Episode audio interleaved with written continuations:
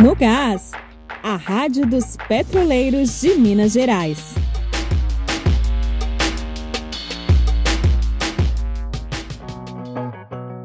Neste episódio, nós comentamos sobre a denúncia que o Sindipetro fez na Comissão de Valores Mobiliários.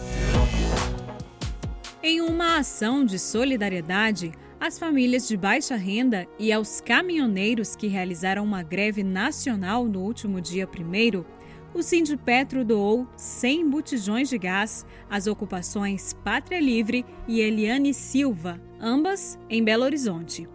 A distribuição faz parte da campanha pelo preço justo dos combustíveis e tem o objetivo de dialogar com a população, demonstrando que é possível sim que a Petrobras comercialize combustíveis a um preço acessível. Desde 2016, os petroleiros denunciam a política abusiva praticada pela gestão da empresa. Política que se reflete em um aumento de 130% no preço do botijão de gás e de 60% no valor da gasolina. Isso só nos últimos três anos. O Sindipetro denunciou a Petrobras na CVM, a Comissão de Valores Mobiliários. A queixa feita no último dia 29 se refere à fala feita pelo gerente geral da Regap sobre o processo de venda da unidade. No dia 18 de janeiro, o gerente veiculou a informação de que no dia 28 a Petrobras receberia proposta para a privatização da refinaria. No entanto, até hoje, não há qualquer informação sobre o recebimento desta proposta no site da Petrobras e em seus comunicados ao mercado. Para a diretoria do Sindipetro, a atitude é um claro exemplo de uma gestão que atua com pressão psicológica contra os trabalhadores.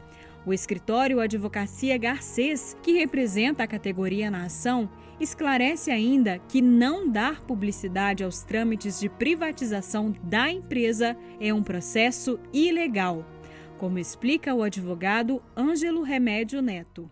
A Petrobras, por ser sociedade de economia mista, tem o dever da informação, tanto por ser uma empresa pública, né, por ter como principal acionista a União, e a Constituição prevê que a administração pública tem que caminhar juntamente com o princípio da publicidade.